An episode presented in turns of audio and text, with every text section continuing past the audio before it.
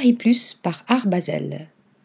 Pour sa deuxième édition, qui se tiendra du 18 au 22 octobre, la nouvelle foire d'art contemporain parisienne, à l'instar de celle qu'elle a détrônée, renforcera son champ d'action au-delà du Grand Palais éphémère, où sont attendues 154 galeries venues de 33 pays.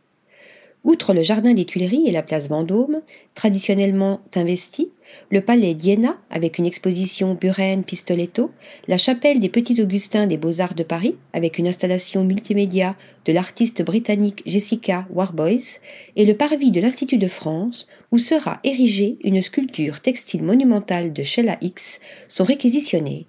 À noter aussi un programme de conversation avec neuf conférences débats présentées au Centre Pompidou.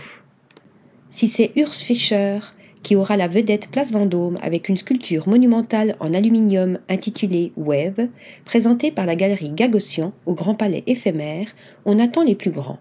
Citons parmi les galeries établies Max Etzler qui présentera Katharina Gross et ses débordements de couleurs, Nathalie Obadia avec Laure Prouveau et son nouvel opus intitulé Octopus Body, Chantal Croussel avec des installations de Wolfgang Tillmans, la Galeria Continua avec Chen Zhen, le principal représentant de l'avant-garde chinoise disparue en 2000, la Galerie Lelong, toujours fidèle au peintre des mondes flottants, marque des grands champs, ou encore Levenbruck qui présente le troublant peintre animalier Gilles Ayot à l'honneur au Centre Pompidou jusqu'au 26 février 2024.